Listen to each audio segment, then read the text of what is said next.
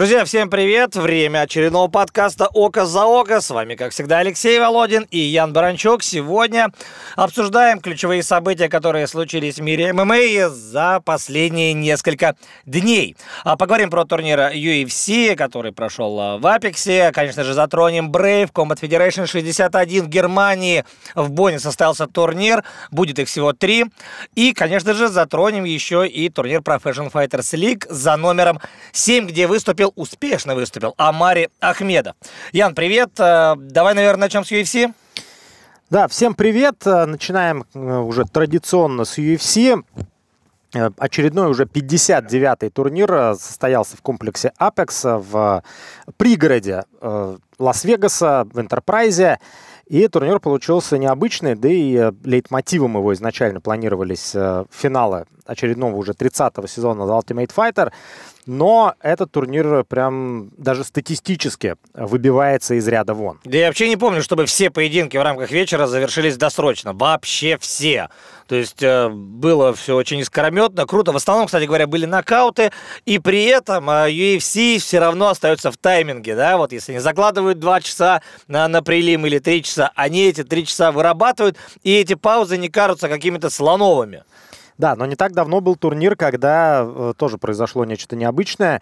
Э, перебрал предварительный карт и залез э, аж на 20 минут на время основного карда. Я думаю, что были оштрафованы, наверное, люди, которые отвечали за расписание. А так, конечно, э, многие могут поучиться у организаторов э, турниров UFC именно дисциплине и тому, как э, четко, грамотно, без больших пауз уместить необходимое количество боев в определенный тайминг. Кстати, вот с точки зрения продакшена, да, вообще мирового, спортивного, но мы с тобой, Ян, уже очень давно занимаемся э, телевидением спортивным, да, и много чего видели. Я могу сказать так, что команда UFC по продакшену, ну, точно одна из лучших в мире, и она, наверное, практически такая же крутая, как э, команда Формулы-1. Но это вообще best of the best, они там на другой планете находятся, и они по всему миру тоже ездят, но здесь, да, продакшн просто звездный, прямо скажем, у UFC неважно, где проходят турниры.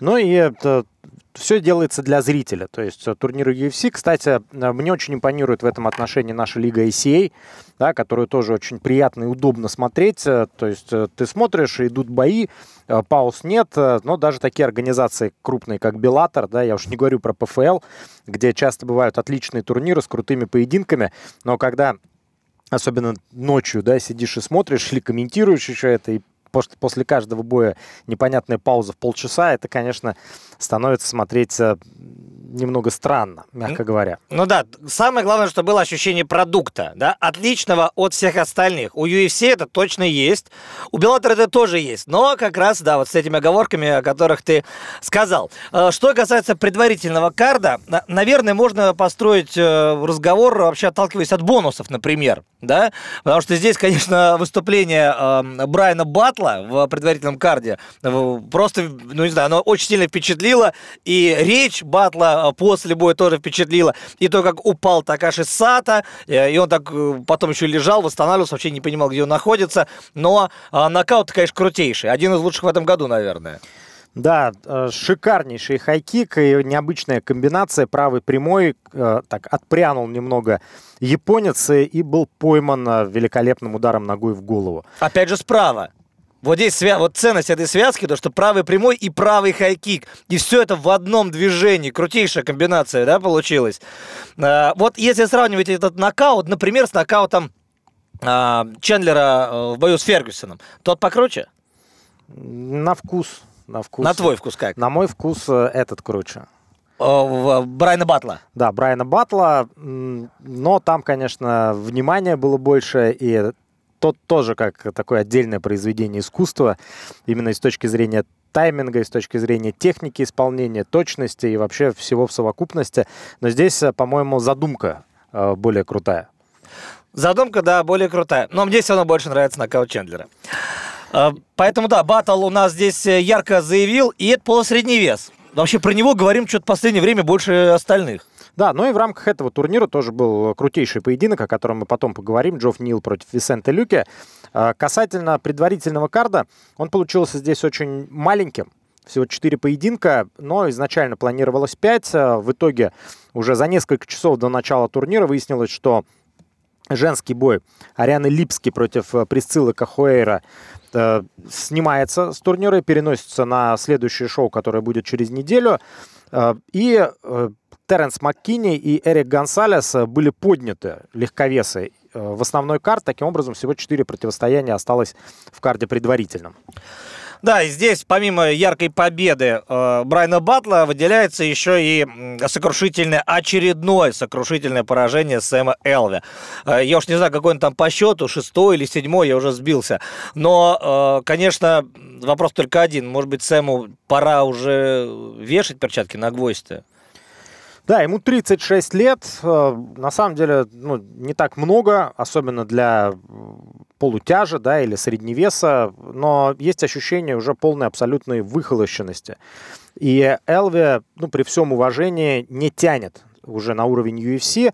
И Михаил Алексейчук это, в общем-то, доказал уже в первом раунде, сразу же пошел вперед, и вот этого стартового напора, как ни старался, Сэм Элви выдержать не сумел. А почему его не увольняют? Вот этот вопрос я не могу понять. У него было 4 поражения, ничья, и потом еще 4 поражения. Но мало кому вообще такие авансы выписываются. Ну, куда еще-то? То есть вот здесь непонятно. И я думаю, что все-таки новость о том, что он либо завершает карьеру, либо с ним контракт будет расторгнут, она не за горами. Да, были времена, 15-16 год, когда э, Сэм Элви считался таким крепким середнячком, даже, ну, подбирался пару раз там к, даже к топ-5 среднего веса прежде всего но затем постепенно начал сдавать позиции. Вот начиная с 2018-го он дерется, причем часто, но ничего не выигрывает. Ну, как раз многие из вас помнят, наверное, бои Элви и Рамазана Имеева. Тогда Элви был еще в порядке, а сейчас уже в беспорядке. Так что вот два момента, наверное, ключевых в андеркарде. Ну и также еще э, довольно редкий удушающий. Вон Флю Чоук э, выполнил Кори Маккена. Все вы наверняка знаете, что этот прием любит делать Овен Сент-Прё, но и вот у Маккены тоже все с этим в порядке, там просто безумно ликовал э, Юрай Фейбер, она представляет Альфа Мейла, и там, как всегда, пришли все вместе на турнир, и ярко, мощно болели вообще. Кстати говоря, вот Апекс зрителей-то нет, но звезд было полным-полно. Там и Усман был, и другие. Ну, Усман, понятно, был, потому что там брат. Вот, но вообще, в общем, представительный был и карт, и люди вокруг клетки. Эм, основной карт открывали его легковесы э, Теренс Маккини и Эрик Гонсалес. Э, здесь э, тоже все события развивались стремительно. В первом раунде Маккини выиграл удушающим приемом. Да, ну и здесь э, этот бой оказался случайно, как ты уже говорил, Липский с э, Кахуэрой э, переехали на следующую неделю, и им вот так вот повезло в каком-то смысле. Э, Теренс Маккини закрыл поражение от Дрю Добера, теперь у него дела идут получше, и, наверное, у него вновь поднимется уровень оппозиции после такой победы над Эриком Гонсальсом. Кстати, Эрик, он же хотел подраться в такой мексиканской-то манере, но не получилось просто. Да, не получилось, не фартануло. И следующими в клетку вышли тяжеловесы. Поединок э, в рамках этого карда, который мог посоперничать э, с главными боями в плане внимания, особенно в постсоветских странах. Э, Сергей Спивак против Аугусто Сакаи. И вот тут главный вопрос, да, на берегу. Понятно, что карьера Августа Сакая прям четко делится на два периода, и после этого поединка ничего не изменилось. Сначала был грандиозный взлет Сакая, теперь э, подряд э, серия из четырех поражений. Но э, если говорить о том, что настолько плох Сакай, потому что на бумаге он плох очень. А на деле так ли это? Потому что первый раунд-то был более-менее конкурентный, и да, Сергей его выиграл. Но нельзя сказать, что Сакай выглядел просто как мальчик для битья. Да, Сергей предложил крайне высокий темп, э, и помнишь, мы переживали с тобой вообще, выдержит ли он на протяжении там всех трех раундов э, такой ритм, но в результате, в общем, ставка сыграла, и бразилец э, в какой-то момент просто поплыл, и закончилось все для него плачевно техническим нокаутом. И там еще борьба в стойке была от Сергея. Очень Он, много, много да. борьбы, да, такой вязкой. Ну, в общем, молодец Сергей. Прям скажем так, внушительно провел этот поединок. И теперь у нас получается в тяжах, э, ну, не то, что там загорается или не загорается новая звезда, но наконец-то Сергей Спивак э, попадает в топ-15, потому что на 14 позиции был Аугуста Сакай. Это первый момент. А второй момент э, такой, что не надо просить бонусы после боя, вам тогда их точно не дадут. И так случилось и на этом турнире. Вот сколько не просили, ну, на это так гневно, возможно, реагируют Дейна Уайт и организаторы. И причем знают же ведь, знают, да? Там и Никита Крылов, помнишь, просил и не дали. Выступление было отличное. То есть, э, ну, вы же знаете эту тенденцию. Зачем вы это делаете? Ну, может быть, эта тенденция существует только в, нашей, в, наш, в наших головах, да, и на самом деле мы тут э, занимаемся, в общем, конспирологией, но э, практика действительно показывает, что когда спортсмен э, просит бонус, то, как правило, его не получает. Кстати, в рамках этого турнира был еще один человек, который просил тоже бонус. Не Брайан ли Баттл это был? Нет? Или кто-то другой. В общем, просил бонусы, я не помню, получил в а итоге может или не быть. получил. Брайан получил, точно. Да, но Брайану было очень трудно его не, не, не дать. Да, да, да. Здесь да. немножко другая история. И он еще так смешно его просил, так говорил. Ну, вот, в общем, вы же понимаете, у меня было, было, было несколько бонусов, а вот за последний бой не было, поэтому сейчас обязательно мне дайте бонус. Но шикарнейший нокаут, и здесь, в общем-то, все абсолютно заслужено. Ну и, кстати говоря, просто э, на фоне всех этих финишей, да, э, технический нокаут в исполнении э, Сергея Спивака, ну, наверное, на бонус не тянет, да, то есть там было такое уверенное добивание э, с хоро в хорошем темпе, с хорошим уроном, но за это бонусы дают очень и очень редко. Э, здесь же все получится так или иначе. У нас есть Сергей Спивак, у нас есть Шамиль Абдурахимов, у нас есть Александр Волков, и у нас есть Сергей Павлович. И все это в топ-15 э, UFC. И не забываем про Алексея Олейника. Но на самом деле э, получается чуть ли не самый российский э, э, дивизион вообще в UFC. Но понятно, что за Молдавию выступает Сергей Спивак, но тренируется-то он здесь. Вот. А Алексей Леник, соответственно, выступает за Россию, но живет там. Ну, здесь можно еще поговорить вообще о самых э, сильных и опасных людях на Земле, да, как говорится, где они живут. И если посмотреть именно с точки зрения антропологии на топ тяжелого дивизиона UFC, на тех, кто к нему уже подходит, то здесь очень много славян, а, причем а, я сейчас говорю не только там, о Романове, Волкове и Павловиче. Не забываем про Стипе Миочича, у которого хорватские корни. Здесь же у нас еще Марчин Тыбура, поляк. Да, потом... Э, Благой есть... Иванов. Благой Иванов, болгарин, да, то есть огромное количество просто славянских э, парней. Также э, Шамиль Абдурахимов, представляющий тоже кузницу богатырей Кавказ. И, естественно, представители черной негроидной расы. Ну, здесь уж, как говорится, тоже э, богато э, Африка и, в общем, страны, где живут выходцы из Африки, на богатырей. Да, получается Розенстройка, Льюис, Блейдс и Нгану. Ну, то есть четыре человека. Кстати говоря, Благой Иванов теперь из 115, наверное, вылетит. Потому что если э, Сергей Спивак становится 14 то Сакай, наверное, 15 Опять же, это все условности и не так важно. Важно то, что Сергею теперь будут уже давать э, бои покруче. И в условиях вот такой насыщенности бойцов из России, бойцов э, э из постсоветского пространства, э, славянских бойцов, да, если угодно, то эти бои будут. То есть э, ты говорил про бой Павловича с Волком, что его могут сконструировать, да, и он вряд ли получится. Также получается и бой Спивака с Волковым и Павловичем, он находится в этой же плоскости, они все тренируются у Тараски Яшка, да. Но, извините меня, здесь же логика уже рано или поздно будет эти бои делать, как по-другому. Другое дело, что, что это будут за бои-то? Но здесь, э, мне кажется, подход должен быть такой, вот как в Ultimate Fighter, да, дерутся два представителя одной команды. И ничего, все-таки парни профессионалы, это их работа. И мы знаем, что и э, Сергей Павлович, и Саша Волков, и, ну, с Сергеем Спиваком я лично никогда не общался, но, возможно, и, скорее всего, подход точно такой. Это работа. Ты выходишь и ее делаешь. Если надо подраться с товарищем, вы подрались, сделали профессионально то, что вы должны делать, получили за это свой гонорар, кто-то выиграл, кто-то проиграл, и все, и вы живете дальше, можете оставаться друзьями. Вот примером того, что ты говоришь, э, конечно, был финал в тяжелом весе Тафа, да? Давай, может, про него сначала поговорим тогда. Давай. Э, э, потому что Усман и Пауга, они представляли команду Пеньи. Они вместе тренировались, гоняли вес там. А, вес гоняли, тяжелый. Ничего ну, не гоняли. Быть, ну да, судя по их виду, кстати, Пауга вообще небольшой совсем тяжеловес. Да, да. И очень сильно уступал в габаритах Мухаммеду Усману, но при этом а, очень быстрый, техничный, интересный и вообще выиграл первый раунд. Да, Пауга точно выиграл первый раунд, э, и тут сомнений быть не может. Другое дело, что зевнул, это тяжелый вес, и тут никакой дружбы вообще не было. Э, наверное, надо сказать несколько слов э, в защиту Мухаммеда Усмана и то, как он изменился после его, ну, прямо скажем, максимально неубедительного выступления в Professional Fighters League. Да? А, здесь то ли советы старшего брата Комару, то ли просто работа над собой, то ли вот весь этот проект Ultimate Fighter, но дышать он стал лучше. Вес чуть-чуть сбросил. А, вот этот мышечный корсет у него, естественно, остался, огромный плечевой пояс. Все это есть, но двигается он лучше а нокаутирующий удар никуда у него не делся. Что касается скорости, мне тоже, кажется, прибавил Усман немножко.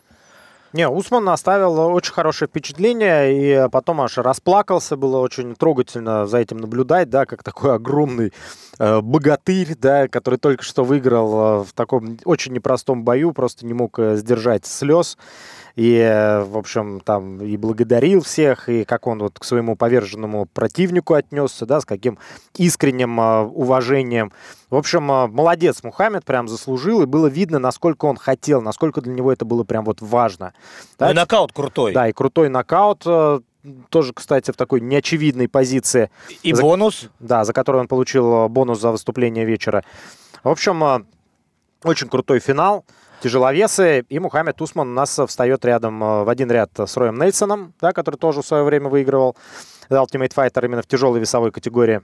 Тут еще один, знаешь, какой момент? А, про дружбу как раз. Вот а, ты же помнишь нокаут и удар, да? Он слева зацепил, он упал, а потом был еще прыжок и один добивающий удар с высоты там двухметровой фактически. Ну, друзья так не делают, наверное, да, или как? Я просто не очень понимаю. Но там уже был абсолютно обездвижен, ничего не понимал Паук, он был без сознания, и ему прям в дыню еще один тяжеленный ударище. Ну, наверное, это было не так брутально, как Хендерсон с Биспингом, да? Помнишь, там какой был бросок вообще у Хендерсона, когда глаз как раз, по-моему, потерял, да, Биспинг? Вот, ну, могу ну, ошибаться. Травма была. Травма была, да-да-да.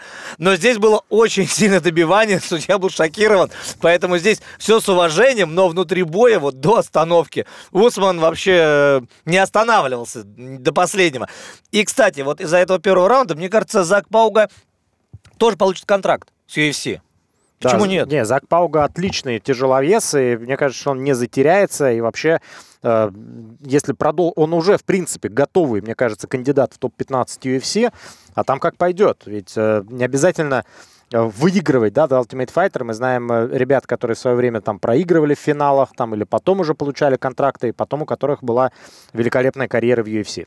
Так что здесь э, для тяжелого веса сразу плюс два новых юнита, и это отлично. А Усман так и вовсе, да, с фамилией такой, может пойти далеко, и наверняка матчмейкеры будут немного ему помогать, мне так кажется в плане вот ведения бойца, да. Опять же, опять же, не забываем, а, Усман и кто зашел в клетку сразу после этого? Понятно, Дан Уайт, э, трофи вручил, а, интервью и так далее. И заходит, естественно, Али Абделязиз. Он уже в доле, он уже все делает и будет продвигать этого парня. Так что э, мы знаем, что бойцы Али Абделязиза идут всегда вверх, практически. Ну и мы знаем уже, кстати, так э, есть совершенно четкие очертания вот этой империи, э, встроенной в UFC Али Абделязиза. Он работает э, в сторону дагестанских спортсменов. Ну и здесь, естественно, главный джокер его это Хабиб э, и его команда. Ислам, да. Да, и здесь, э, насколько мы знаем, у них абсолютно такие дружеские, товарищеские отношения. И другое очень важное для Али Абдалязиза направление – это нигерийские бойцы. Именно э, с нигерийскими корнями. Здесь братья Усманы. Я вот, кстати, не знаю, что по поводу Адесани. э, связан ли он с, с Али Абдалязизом, возможно, нет. Да, но вот недавно, помнишь, мы удивлялись, что Чидин Джукуаня на каком ходу сейчас находится, тоже выходец, и потом разные товарищи, типа там Чуквинзы, Чукву да, да, и, да. и прочее, прочее. В общем, это все парни, э, которым вот зеленый свет дается через э, этого великолепного менеджера, да, как к нему не относись. Сто процентов. Э, с точки зрения профессиональных качеств, конечно, выдающаяся фигура. Так он э, своих бойцов-то ну, продает в хорошем смысле далеко не только в UFC, да, у него есть на вырост ребята, есть ребята в Беллатор, есть ребята, которые дерутся в Азии, он работает по всему шарику. И на турнирах ПФЛ часто да, видим. Да, да, да, конечно. Его сверкающий лик но перейдем к женскому финалу. Да, это а, второй а, вообще в истории The Ultimate Fighter. Мы уже говорили, что 30-й, в принципе, сезон этого реалити-шоу. И вторая история с девушками в категории до 57 килограммов.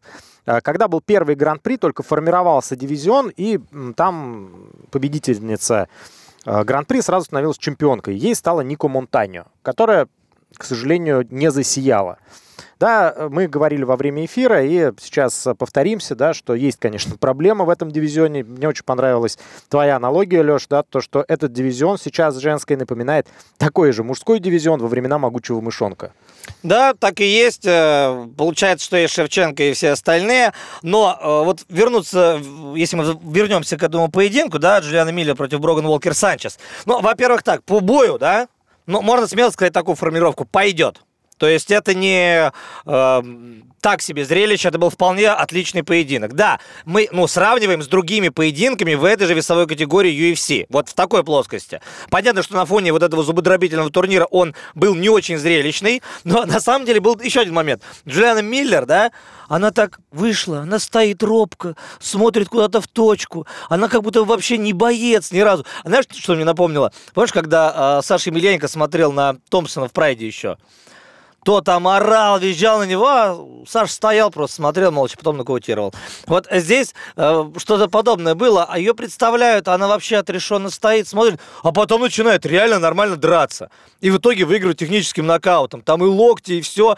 И более того, э, в конце второго раунда, когда была остановка уже, она так откинула соперницу. Когда остановили уже после боя, она тоже руками сделала движение по спине, и это выглядело как будто бы там много чего личного, но уже через минуту когда объявляли победительницу, а, она подошла, обняла, и все было нормально. Но, то есть, такая девушка робкая и скромная внешне, да, она заводится не на шутку абсолютно. Поэтому, мне кажется, неплохое приобретение для 57. Да, действительно, с точки зрения там зрелищности и техники бой получился средний, и здесь, да, было много психологии, смотреть вот было интересно как раз больше в этом ключе. Да, а Броган Уокер, Уокер Санчес, наоборот, да, выходила такая вся, вся агрессивная, жесткая, сейчас там порву, растерзаю, а в результате ничего не получилось. И я так понимаю, что э, как тренер Джулиана Пенни обыграла Нунис в одну калитку. Да. То есть и мужские финалы оба были от Пении, и женские финалы здесь э, Броган представляла Нунис, а выиграла Миллер.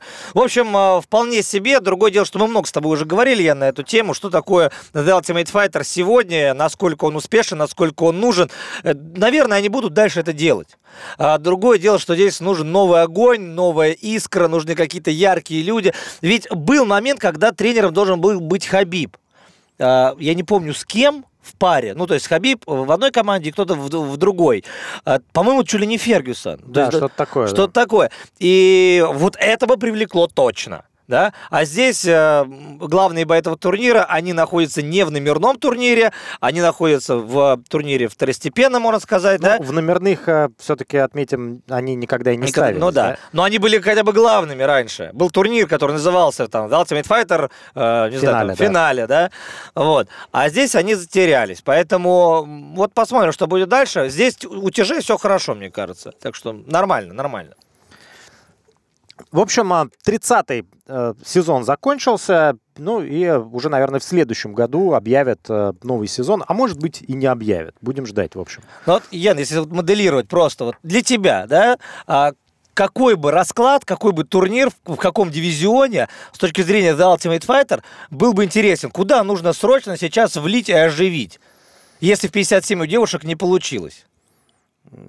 Но можно и с другой точки зрения подходить, да, ведь не обязательно делать э, гран-при в реалити-шоу для того, чтобы что-то оживлять, да, и куда-то вливать. Может быть, наоборот, э, отталкиваться от того, что взять какой-нибудь дивизион, который сейчас на слуху, который, наоборот, очень сильный, и сделать именно там гран-при, например, А, в вот так легчайшем вот. весе. А, может быть. Что Потому были прям бы- суперзвездные э, там тренеры, что был, например, там Петр Ян, Алджамейн Стерлинг, да, там или еще кто-то там.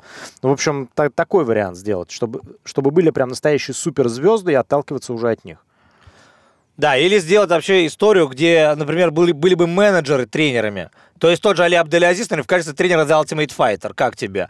Вообще было бы прикольно. И провести в среднем весе. То есть вы- выступают в одной команде его ребята, а в команде другого менеджера его ребята. Ну, это вообще, конечно же, так, мистификация какая-то. Но был же э, Ultimate Fighter, помнишь, Black Zillions против American Top Team. Да. То есть э, команда против ко- школа против школы, получается. Почему бы не сделать вот такую менеджерскую историю? Но так или иначе, в UFC, я уверен, будут искать новые форматы, новые варианты для того, чтобы э, как-то эту историю разукрасить, пустить ее по необычному руслу. Ну, давай поговорим про лучший бой вечера, по нашему мнению, и про не лучший бой вечера, по мнению э, организаторов UFC. Это Висенте Люки против Джо Фанила. А, Вообще зубодробительный поединок, и вот в э, комментариях, да, многие писали про то, что ну как же тупо дерется Висенте Люки. Вообще, чем он думал, зачем он пошел на базу ударника, вот это вот все, как бы рубиться и так далее, забыв про свою борьбу. Но мне хочется ответить, во-первых, э, многим тоже э, болельщикам, но Люки-то дерется и так, и так, у него, он вообще универсальный боец. И более того, многие как раз отталкивались от того, что на них будут, будет переть Люки, что им придется бороться, им и придется велосипед где-то включать. А Джофф Нил сразу принял эти правила игры. Сразу. И начал просто хорошо попадать навстречу. В разрез у него вот эта линейка работала весь первый раунд вообще. Просто вбивал удар за ударом. И, конечно, надо еще дать должное Висенте Люке. Он очень много принял. Держак у него на самом деле хороший. Я вообще не помню поединков, где бы м, столько пропускал. Люки, Столько да? пропускал Люки, да. А, По поводу его прямолинейности, но таков его стиль. Этот стиль э, принес ему вообще славу. И принес ему все, что у него, все, что есть у Люки, вся его репутация основана как раз на нокаутирующем ударе. И его не раз сводили там с э, другими парнями, которые считались нокаутерами, да, и это, как правило, для них довольно печально заканчивалось. 8 побед нокаутом в UFC, 8 бонусов за лучшее там выступление, лучшие поединки вечера. Ну, и причем там не только за нокауты, у него были победы и приемами, в том числе Брабо он выигрывал несколько раз, а, причем в том числе и не так давно, да, Брабо он задушил Вудли, Киесу задушил Брабо, а, Нико Прайса уже в 2017 году. Четыре раза, по-моему, да, он делал его. Да, в общем, а, что тут скажешь? Э, Молодец, молодец Джофф Нил. Кстати, э, по ходу боя во втором раунде Люке удалось перестроиться. Помнишь, он начал активно работать ногами издалека. Так он, наверное, и выиграл второй раунд. Э, И казалось, что, ну, несмотря на весь ущерб, который он принял э, в первом раунде, казалось, что вот третий он может забрать, и вообще это будет волевая победа, но не тут-то было. Ну да, получается, он сумел подобрать эту дистанцию после уже там 15-20 ударов в голову э, принятых. А вообще, ну вот по-человечески лично мне как-то немного обидно за Висента Люки, потому что он э, бился в реванше с Белялом Мухаммадом не так давно. Он вот-вот был уже чуть ли не в претендентах э, на титул, и в этом статусе он вообще как бы периодически появлялся. А теперь ему дали Джоффа Нила из конца, да? Он вот так проигрывает, и теперь Люки рассчитывает на какие-то большие бои, там, а-ля Колби Ковингтон, да, может быть, да, или кто-то еще, вряд ли приходится. А вот Джофф Нил, который сейчас взлетает в рейтинге, он сразу же, по-моему, уже пошел разговор про Шавката Рахмонова, и даже во время эфира мы предположили, да, что это был бы отличный бой. Вот Джофф Нил Шавкат прямо сейчас отлично продается. И это как раз хороший мостик для Шавката, чтобы э, запрыгнуть уже вот в, э, в этот титульный лифт, скажем так. Да, на 100% согласен. Э, У Джоффа Нила теперь э, радостные и радужные перспективы на ближайшую на, ближ- на ближайший отрезок его карьеры. Висенте Люки получается теперь на двух поражениях подряд. Это для него, с одной стороны, грустно, с другой стороны, Висенте всего лишь 30 лет. То есть, э, возможно, все еще и впереди. Может быть, паузу стоит взять там в год, э, как раз там травмы подлечить, э, с- психологом поработать и вернуться сильнее. Э, Так или иначе, в общем, э, Люке в свои 30 лет боец заслуженный, боец очень симпатичный, отважный, умный. И Из- работы будет обеспечен совершенно точно, потому что неважно, что он сейчас проиграл два боя, учитывая то, как он дерется, на него всегда будут смотреть, на него будут ходить, покупать трансляции и так далее. Это боец вообще для номерных турниров, прям скажем.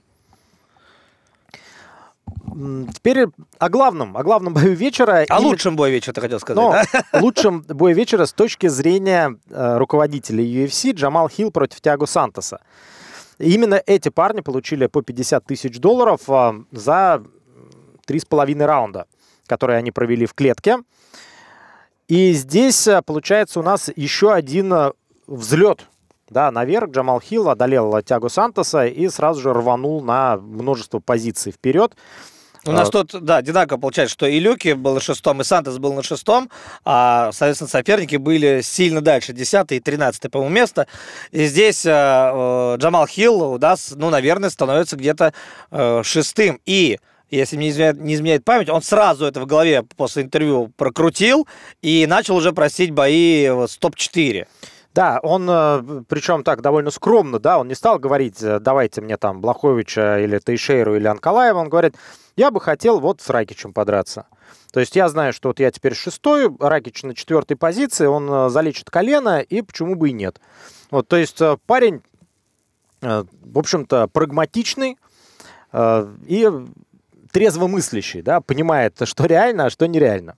Что касается Сантоса, ну, я не знаю, как ты, лично мне э, кажется, что э, вот эти все лучшие качества, которые у него были, качества нокаутера, боковые удары сумасшедшие, да, они остались, они никуда не ушли. Но прагматизма в действиях Тиагу стало гораздо больше, да, и этот прагматизм, возможно, зародился еще перед первым боем, э, в смысле, перед боем с Джоном Джонсом. Вот как раз перешел э, в полутяжи Сантос и начал меняться. Вот эта трансформация, видимо, закончена определенным образом. А, можно смотреть на статистику и говорить, да, все, это уже там сбитый летчик и так далее. Я так вообще не считаю. Просто бой на бой не приходится. Здесь получилось так, что Джамал Хилл очень неудобный соперник конкретно для Сантоса. С точки зрения ударной техники Хилл получше, размах побольше. Все это сыграло свою роль. Но Сантос, да, он, э, получается, сейчас не тот боец, который привлекает к себе внимание. Да, он находится на спаде, и возраст серьезный, но я согласен, что в целом он показывает э, качественные выступления. И если тягу понизить чуть-чуть уровень оппозиции, потому что он, в принципе, дерется с топами. Э, Да, Джамал Хилл был на десятой позиции, но это явно совершенно уже готовый топ-5. И э, мне кажется, что если, например, вот он в следующем поединке выйдет с кем-то вроде Энтони Смита, то Смиту мало не покажется. Учитывая ну, уровень, опять же, который демонстрирует этот спортсмен в последнее время. Э, Так что, в общем, если понизить уровень оппозиции Сантосу, можно ему сделать и серию побед. Ну, Да, с да. Не, не такого высокого уровня, которых в UFC тоже предостаточно Так по он уже нах- весовой категории. Да, он уже находится, получается, в том статусе, когда у него очень длинный контракт, да, э, у него большие цифры, потому что вот эти бонусы, они с каждым новым контрактом все больше и больше, э, вне зависимости от того, как ты выступаешь, кстати говоря, эти цифры всегда увеличиваются. И сейчас он уже напоминает человека, который оказывается в разряде Марка Ханта, Алистера Аверима, которым нужно было платить по 800 штук баксов, а, которые не входили уже в топ-дивизион, но всегда там привлекали внимание. Вот Сантос, э, это же он сейчас, смотри, третий раз подряд он возглавляет карт не номерной. То есть он на самом деле в этом статусе уже находится. Продает билеты именно Сантос здесь, а не Джамал Хилл. Вот. И вот теперь после этого поражения пойдет руководство на то, чтобы еще один турнир сделать под Сантоса? Я лично сомневаюсь. Ну, в общем, будем ждать, будем смотреть. Подводя итоги э, этого турнира, э, можно сказать, что, ну, что хорошего для UFC случилось, так это то, что появились э, новые лица в топ-15 в разных дивизионах. Появился Сергей Спивак, определились победители The Ultimate Fighter, и это тоже пополнение ростера. Мне кажется, и Джулиана Миллер не затеряется в категории до 57 килограммов, и тем более не затеряется Мухаммед Усман в тяжелой весовой категории. Э, Очень крутой парень. Да и Зак Пауга тоже э, наведет шороху в категории до 120. Джофф, и, Джофф Нил и Джамал Хилл, э, получается, совершили тоже серьезный прыжок в верхнюю часть ростера, что тоже дает матчмейкерам на будущие поединки гораздо больше вариантов. Да, давай переходить дальше к Брейву, вероятно. Брейв прошел в Германии, 61-й турнир. Он получился своеобразным, отчасти э, довольно долгим, и вы, естественно, могли его видеть э, в нашем сервисе ОККО. Да, если вы его не смотрели по какой-то причине, то можете зайти прямо сейчас, э, если не зарегистрированы, зарегистрироваться и посмотреть все поединки, в общем, находятся в соответствующем разделе ММА. Да, э, вот, наверное, э, что удивило э, в этом турнире тебя, Ян, больше всего? Ну, не то, что прям меня удивило, но это бросалось в глаза. А, турнир был совместный а, Brave CF и немецкой лиги а, National Fighting Championship, NFC. И стилистически получилось, что парни, которые выходили от NFC, это, например, Ярно Эренс, да, это тот же Ислам Дулатов, это поединок между двумя ребятами из этой лиги Кога против Моксона и бои зрелищные. Да, там, например, поединок с участием Дулатова, это по большому счету мисс-матч, но они все нацелены на нокаут, на досрочное окончание боя, э, ни в коем случае там не умаляя э, там политику Брейва, да, и достижения этой организации, которые большие молодцы там и развиваются, но все-таки огромное количество бойцов, которые проводят э, очень прагматичные бои, делают ставку на контроль, и у которых даже мысли нет попытаться ну, как-то с этих вот рельс уже наезженных сдвинуть поединок и сделать, наверное, какой-то реверанс в сторону публики э, и выиграть досрочно и ярко. Ну, наверное, ты говоришь про три поединка в первую очередь. Это бой с участием Акселя Салы, это бой с участием Гамзата, Гамзата Магомедова и бой с участием Хусейна Кадимагамаева. А... Вот бои, где э, была стопроцентная борьба. Но э, меньше про Солу, да, потому что Аксель все-таки пытался ярко подраться в первом раунде, и уже когда не получилось, он начал бороться, да? Да. А вот пос... следующие поединки, которые ты упомянул, да, там э, именно так. Особенно в этом смысле э, удивил Хусейн Кадимагомаев в третьем раунде, когда он э, контролировал бразильца, выбрасывал какие-то удары, смотрел в угол, показывал какие-то движения, дайте мне денег, да. Я вообще не понял, к чему это. Ну, Каких ну, денег, так... за что? Там, э, дело в том, что на мой взгляд, у нас нет точной прям информации, но так как э, бойцы все время об этом говорят, есть неофициальные бонусы. Тоже за выступление вечера, там за бой вечера, то есть э, можно этот бонус получить. И опять же, размер его тоже определяется руководством лиги. Так, кстати, вот в UFC тоже мы частенько встречаем в интервью такие истории, что да, вот есть официальные бонусы по 50 тысяч долларов, но вот э, кто недавно, Энтони Петтис, кажется, рассказывал, да? Про миллионные чеки? Да. Нет, ну там и про миллионные чеки, то, что э, просто при, выходишь э, из дома, почтовый ящик смотришь, а там коробочка. Открываешь коробочку, а там чек, например, на 250 тысяч долларов может лежать. Просто тебе никто ничего не говорит, и, и там написано, что чек от UFC. Вот, то есть такой подгон, можно сказать. Да, Хорошо да, подрался. Да. Э, как бы, знаешь, такое молчаливое одобрение, да, под, э, подпитанное очень серьезными суммами. Но это э, как, знаешь... Как, как бы говорят, молодец, продолжай в том же духе. Вот тебе ну да. Четверть миллиона долларов. Но вот есть же у футболистов, э, да не только у футболистов, у многих спортсменов так называемые подъемные. А вот здесь эти подъемные, они вбрасываются по ходу карьеры, да, то есть не так, что ты вот перешел в команду, тебе дают сразу там пару миллионов долларов подъемных, там, у футболистов, к примеру. А здесь в процессе, да, действительно хорошо выступил, вот тебе, так сказать, э, немножечко денежков. А как же у этого у Дэйна Уайта начинает э, просто бомбить, когда э, ему начинают задавать вопросы, что вот типа, а что это вот ты подарил 250 тысяч долларов блогеру там какому-то, и у него сразу же сносят башню, он начинает материться там, кричать, что это мои деньги, я их заработал, я всю жизнь пошу, чтобы их зарабатывать, могу тратить как хочу, захотел, подарил, там, миллион долларов на день рождения какому-то блогеру там, потому что нравится он мне. Ну, то есть э, у него прям видно, что это такое больное место, и он вот э, прям, э, ну, распоряжается, естественно, своими деньгами как хочет, и захочет подарит там просто вот человеку на улице. Это его личное дело. Ну, а что касается вот этих срывов, да, ну, вот со стороны даже видно. Просто, во-первых, Дэйн Уайт для ММА, для UFC сделал э, огромное количество всего, да. Он глыба в этом бизнесе, с этим никто не спорит. Но то, что он на грани нервного срыва, бывало чаще за последние пару лет, чем за послед... предыдущие 15, это факт. И тут еще не только проблемы с ухом и так далее, то есть со здоровьем есть какие-то там подвижки. Но то, что Дэйна Уайт к старости станет истериком, я не исключаю. Но вернемся к Brave CF. А, был, например, на мой взгляд, очень напряженный. Ну да, там не хватало, в общем, функциональной выносливости бойцам. Но вот первый бой мне лично понравился именно по напряжению, по накалу. А Патрик Веспазиани против Лазаря Тодева. Но при этом был очень низкий уровень. Давай уж будем честны. Но они устали. Вот я сразу, говорю. Сразу. Нет, не устали. они устали вот во втором раунде. Во втором раунде. На первой минуте второго да, раунда. И э, у Тодева оказалось больше желания, больше все-таки силы возможностей. В результате он одержал победу. Сола молодец. Э, одолел очень непростого Владимира Холоденко из Германии. Еще надо выделить Ису Исакова, э, который бил с Ахмедом Лабаном. И здесь как раз тоже была борьба, потому что стойки там, можно сказать, был паритет. Лабан, он кикбоксер, такой вот в стиле Майкла Пейджа двигается. Он как раз хотел подраться, а в итоге попал, в итоге, да, под лежак Иса Исакова.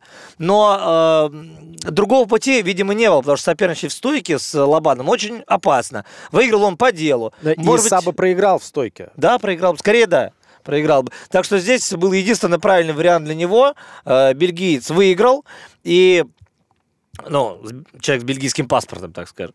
Значит, э, и теперь э, будет двигаться вперед, а мы не увидели того шоу, которое хотели увидеть. И мы, и матчмейкер, и так далее, мы получили вот такой прагматичный, расчетливый, хладнокровный поединок от Исакова. Упрекать его в этом ни в коем случае нельзя. Да, потому что мы знаем, что Иса, э, если, в общем, он чувствует, что в стойке конкурентен и может подраться, никаких проблем нет, и э, как подтверждение э, нокаута в его исполнении. Очень хороший бой между Ярно Эренсом и Алишером Абдулоевым. Да. Прям отличный бой, очень близкий.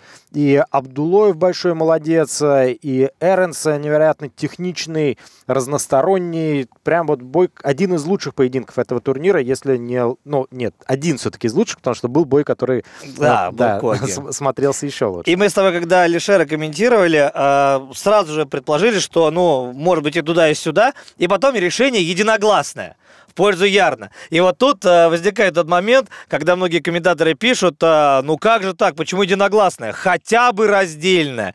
И вот эта фраза, она меня просто иногда ставит ну, в такой тупик, потому что сколько там говорили, объясняли, рассказывали.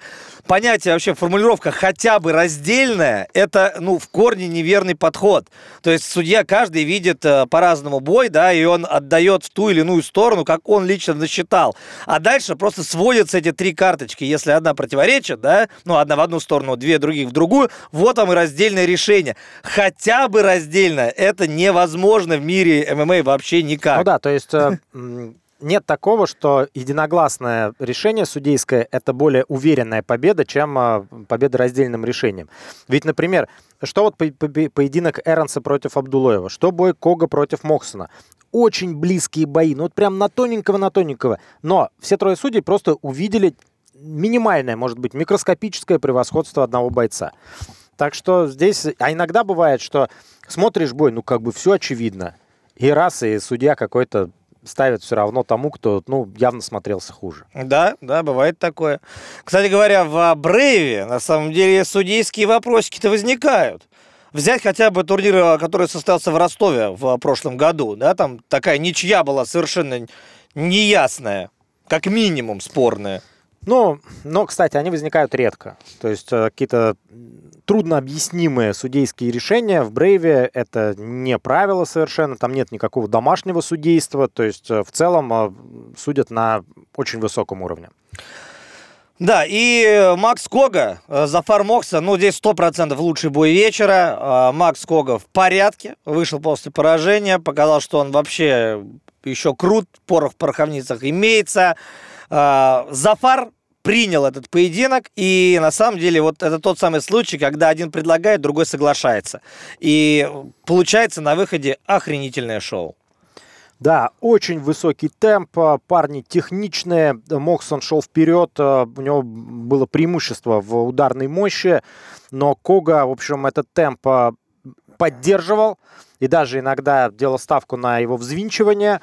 Э, и боролся неплохо, и борьба была интересной, тоже быстрой, хотя ее было не так много. И, в общем, прям смотрелся бой, очень хороший уровень, прям в любой абсолютно организации вот такой поединок, мне кажется, мог бы э, встать и э, привлек бы внимание зрителей. Да, другое дело, что вот э, таких поединков, да, получается, э, не так много в Брейве случается. Вот если бы э, именно, неважно кто выступает, но если бы бои, были бои вот уровня Кога Моксон, в каждом турнире 2-3 штуки, да, все, это был бы уже next level вообще для Брейва. Но пока таких поединков один. Иногда бывает два. И то, это заслуга э, вот именно вот этой коллаборации. То есть эти ребята были выставлены лигой NFC, и, в общем-то, не, именно в Брейве тоже бывают такие поединки, особенно на каких-то больших турнирах в Бахрейне.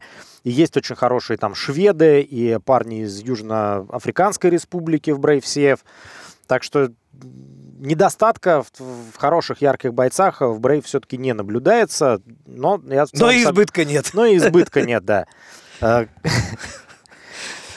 Так что Главный здесь... бой вечера. Э, да. Интересно, что дальше для Коги. Все-таки это 69 килограммов. И на самом деле его будут использовать в Брейве, мне кажется, еще долго. И у него, ну, хорошее будущее. Но там у них, э, насколько я понял, вообще, это вот разборки внутри NFC. И Кога Моксон, да, возможно, я уверен, что и Моксона, и Кога будут приглашать в Брейв, да, после такого крутого боя. Другое дело, будут ли они туда ездить, да, потому что они при деле, им дают бои, они прям топы в своей лиге. Э, но посмотрим, потому что и Когу, и Моксона очень бы хотелось увидеть дальше в Брейве. И более того, э, напоминаем, что будет три турнира в Германии подряд, третий заключительный в декабре в Дюссельдорфе. Сейчас август. И как раз ребята, такие как Макс Кога и Лютербах, да, могут появиться совершенно спокойно именно на декабрьском ивенте. То есть это уже проверенные парни, которые гарантируют шоу. Сто процентов. И как раз Ислам Дулатов тоже. Он должен появиться. Может быть, даже и на октябрьском уже ивенте. Почему нет? Ему много времени не надо. Его бой продлился там три минуты э, всего. Так что э, именно в рамках вот этого трехсерийного э, сериала э, Брейва в Германии, мне кажется, многие вот из NFC как раз там и окажутся в этих да. турнирах. Ну, дело в том, что в Германии, да, нет э, лиг уровня, там, например, ACA или там Cage Warriors, да, британского, но э, там много маленьких организаций. Там есть там EFC немецкая, вот как раз NFC, это из тех, которые мы знаем. Но вообще в каждом городе, в каждом регионе есть своя небольшая лига, где вот как раз ребята там из, из самой Германии, из близлежащих стран, там из Скандинавии туда приезжают. Другое дело, что э, серьезных денег в это не вкладывается, поэтому в основном турниры как бы местечковые, но э, матчмейкеры и скауты из больших организаций, в общем, тоже присутствуют. Еще, кстати, одна особенность вот именно Германии, то, что э, в основном э, ребята, которые, ну вот там и по боксу, помнишь, там, когда мы за Зауэрланд ивент э, работали, Э, очень много, в основном даже, я бы сказал, э, единоборство – это социальный лифт для выходцев из Восточной Европы, из Албании, из Турции. Э, так что вот прям немцев этнических и в боксе, и в ММА, и в Германии довольно мало. Да, э, там был на турнире присутствовал там Вайхель, опять же, Грабинский, да, ну вот. Но э, не суть. Тут дело еще какое. Э, в плане, чуть-чуть вернусь к географии. UFC, например, очень активно выезжали до пандемии в разные страны, да, и были турниры там и в Нидерландах, и, ну, понятно, что в Англии. В Германии тоже был один турнир, а, по-моему, один раз они выехали. И все. Потом они не выезжали туда. Меня еще все время это удивляло. То есть а, экономически, ну, благодатное место, можно сказать. А, ММА там любят, единоборство любят. Бокс вообще сделал большую работу для того, чтобы к единоборствам, в принципе, с, в Германии хорошо относились. И зашел турнир, мы с тобой даже, по-моему, весь целиком его комментировали. Все было отлично, а потом бац, и все, больше не было визитов. Почему так? Непонятно. Да и вообще сейчас UFC никуда не выезжает толком. Ну да, планируют э, турнир в Бразилии. В Париже там еще будет один. Да, в Париже планируют, но да, вот э, как-то подрезала пандемия крылья э, вот этим вот перелетом многочисленным. Э, еще, кстати, есть один момент, ты говоришь, один турнир и все, но ведь и нет бойцов ярких из Германии. Нету. Но в данном случае можно просто привести Тиагу Сантоса. ну или кого-нибудь там такого калибра, чтобы не меньше. А у Брейва с географией все более-менее хорошо. Да, они все-таки постоянно ездят, и в Бахрейне у них, получается, проходит, ну, максимум четверть турниров в году, а еще три четверти все-таки в других странах. Ждем, ждем появления Брейва в России, а проблем с этим, по идее, нет, но а, с кем коллаборировать Брейву здесь не совсем понятно, потому что, видимо, с ProFC будет довольно сложно, а, может быть, какая- какая-то другая организация, или с ProFC, но не в Ростове, тут а, много вопросов. Ну, может, ICA предложить? Это не получится. Я тебе так скажу. Это не получится. Эсей э, делает свой собственный продукт, э, как раз идет по пути в этом смысле UFC. То есть мы э, четкий продукт, который от всего остального отличается, и по картинке должно это быть видно. Поэтому коллаборации такого уровня, я просто убежден, ну, ну не неинтересно они Исей. Не, ну там сделать, например, э, матчевую встречу, и здесь явно как бы это будет не в пользу Ну, Брейва, это скорее мисс-матчи будут, да. То есть там все будет в одну калитку. Ну да ладно. А, кстати говоря, единственный бой, который привлекает в Брейве вот прям особенно, да, это, конечно, Багаутинов-Алхасов. И этот бой никак не делается. Но проведите его уже где угодно, но его надо проводить. Это финал Гран-при. Да, как-то затянулся уже до неприличия э, этот гран-при в категории до 57 килограммов, но будем надеяться, что, в общем, в этом году как-то исхитрятся, все-таки поединок проведут, но очень жаль, что, судя по всему, это будет не в России, хотя, ну, должно было быть прям вот обязательно. Ну а где еще проводить, если не в России, бой двух россиян? Но Ну, понимаешь, бой э, Бивол Бетербиев с вероятностью 99 будет не в России. И более того, он еще и не будет показан в России. Понимаешь? Вот это вообще абсурдище полное. То есть Бивол с Бетербиевым действительно э, в России не покажут, вот при наших реалиях, ни при каком раскладе. Но и э, что да- далеко ходить, да, поединок э, Федора Емельяненко, да, который планируется там на зиму. На январь вроде, да. Да, если все останется как есть, то тоже прощальный бой последнего императора не будет показан в России. Во всяком случае, официально. Ну, понятно, да, что неофициально все что угодно можно делать. Про главный бой это пару слов скажем. Все-таки Грабинский Лютербах – это реванш. Э, В первом бою э, пять лет назад Лютербах выиграл решением. А в этом бою Лютербах выиграл э, вообще досрочно в одну калитку. Тут вопросы не к Лютербаху. Он-то вышел, делал свое дело. Вопросы больше к Грабински. Он во что решил играть? Просто съесть все головой? Но м, такие случаи бывают, когда боец высокого уровня выходит, и вот прям сразу у него ничего не клеится с первых же секунд. э, И мы знаем, что Марсель Грабинский выдает прям шикарные поединки, и вообще парень он крайне непростой. Э, Шел до этого на серии из трех побед, из них две одержал в Брейве, в том числе, кстати, решением выиграл у Исы Исакова, техническим нокаутом Михаила Картуцу побил, то есть очень серьезных парней. А здесь э, что-то сломалось. Что-то сломалось в Марселе, и, в общем-то, к сожалению, боя как такового мы не увидели. Мы увидели с первых же секунд одностороннее избиение, и было ощущение, что Джоэлтон Лютербах, ну, прям удивлен. Он удивился, насколько легко это получилось. Он-то да. думал, война сейчас будет, что будем рубиться три раунда, там бороться, возиться.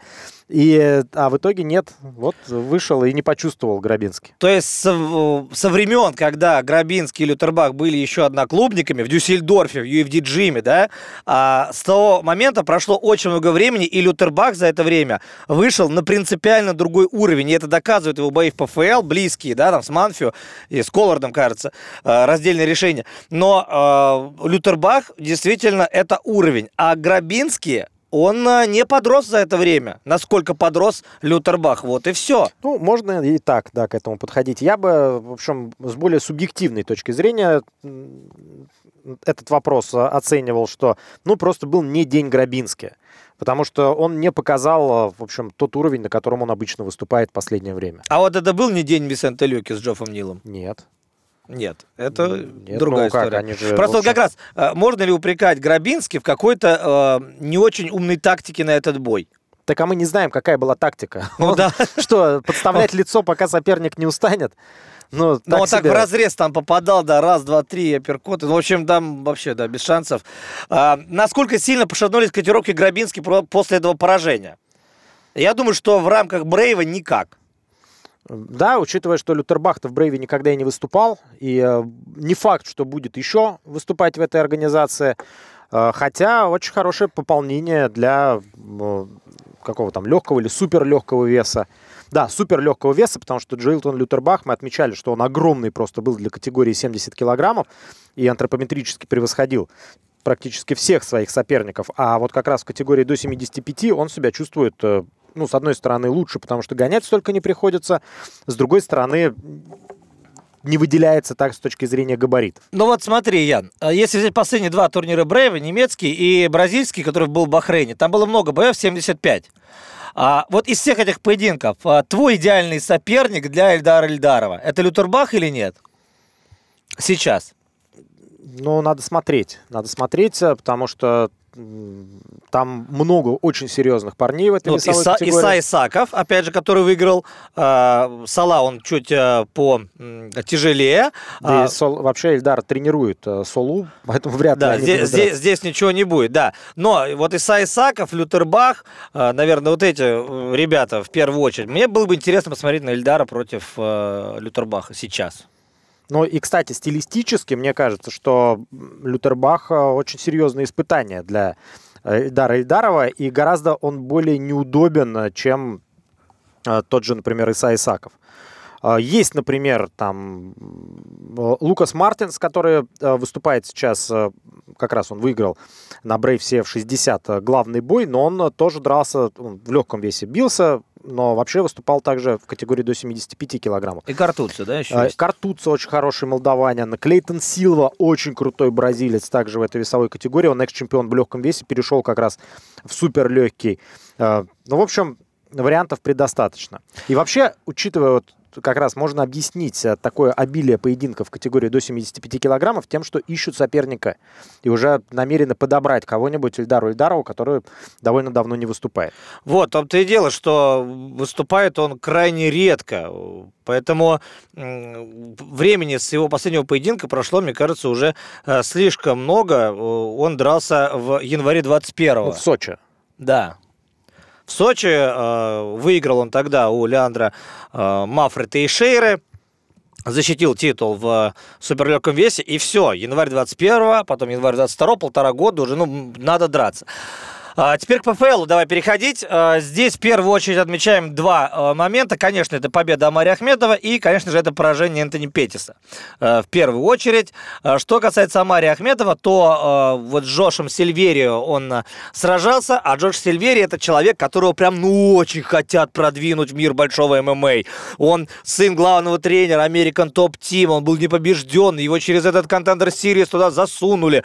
То есть он большой, да, его именно засунули, потому что э, Сильвейра выиграл свой поединок в Contender Series, но не получил э, в результате там всех этих голосований, да, он не получил место в сезоне. В итоге там, кажется, он уже выступил в в еще одном шоу Contender Series, и со второго раза все-таки получилось э, его отправить э, в регулярный э, чемпионат. Но что ж, сам факт его нахождения в полуфинале уже, в общем-то, можно сказать, достижение. Хотел Но... бороться. Но не получилось. Но не получилось, да. Хватал ноги зачем-то. Но ничего не получилось. Самаре... Нет, как ничего не получилось? В третьем раунде уже там было все по-другому, да. Все-таки Амари Ахмедов не молодеет. И тут понятно, что кардио на уровне, но здесь чуть-чуть уже не хватало, да. Другое дело, что два... ну, тут было все настолько очевидно, да, по первому-второму раунду, что третий, главное, был не а, проиграть досрочно Амари. Все, и дело было в шляпе. Поэтому здесь уверенный выход в финал. Э, российский спортсмен есть в финале Professional Fighters League.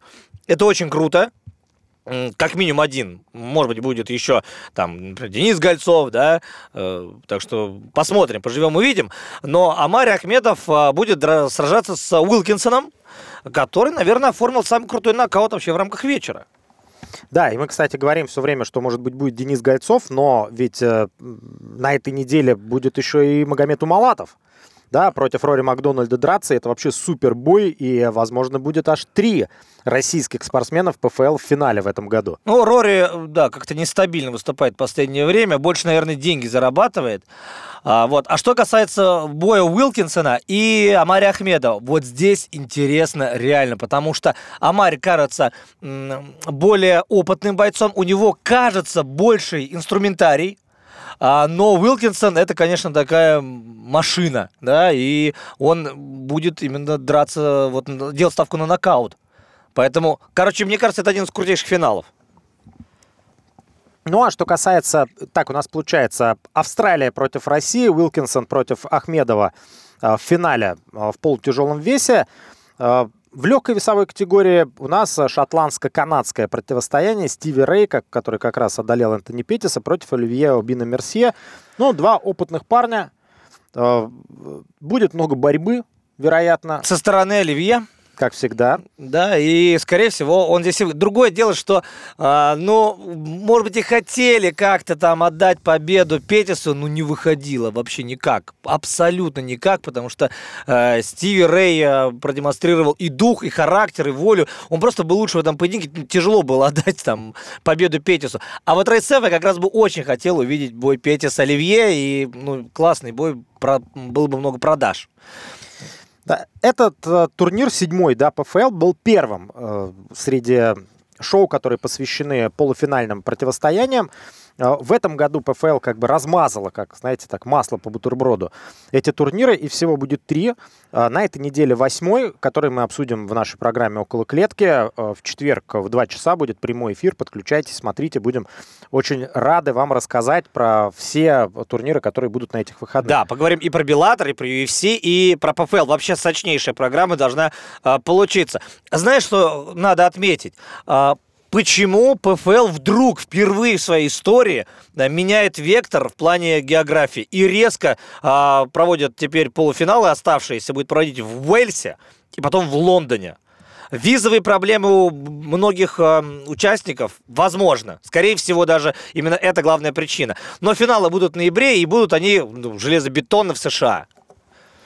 Да, и потом будет еще 20 августа, то есть э, еще через неделю, ПФЛ 9, где э, пройдут полуфиналы у девушек. Там будет Пачеко против э, Колесник и Кайла Харрисон против Мартины Жиндровой. Кстати, Жиндрова очень непростая спортсменка из, Чеха, из Чехии, также пробилась через Contender Series. Но это абсолютно не важно. Через что... Challenger Series. Challenger Series, да. Но это абсолютно не важно, потому что все равно Кайла выиграет. И все равно выиграет Пачека. И все равно мы увидим третий бой. И единогласное решение в главном турнире, только бы не делали этот бой последним. Вот ну, просьба к Да. И также на PFL 9 будут полуфиналы в э, полулегком весе. Там будет Крис Уэйт против Брэндона Локнейна. Кстати, вот как раз лондонская публика-то и кайфанет, да, поболеют за своего. Я вообще за Локнейна, да. Англичане как умеют. Очень яркий, очень харизматичный, такой чистый англичанин, вот прям как будто срисовали его с какого-то плаката, да. И там же Рёджи Кудо из Японии против Бубы Дженкинса, который уже второй год подряд переживает настоящий ренессанс. То есть как раз с фанатской точки зрения классный финал а, Рёджи против Локлейна, а по факту можем получить а, Уэйда, Уэйда против Дженкинса. Ну, да, может быть и так, и так. В общем, интересно здесь все будет развиваться. Ну что ж, за сим, наверное, будем прощаться. Много чего обсудили. Да, смотрите ММА в ОКО. А, много чего чего покажем. Надеемся, будут большие новости в скором будущем, в следующем подкасте. Надеюсь, их уже и обсудим. А на этом все. С вами были Алексей Володин, Ян Бранчук. До свидания, друзья.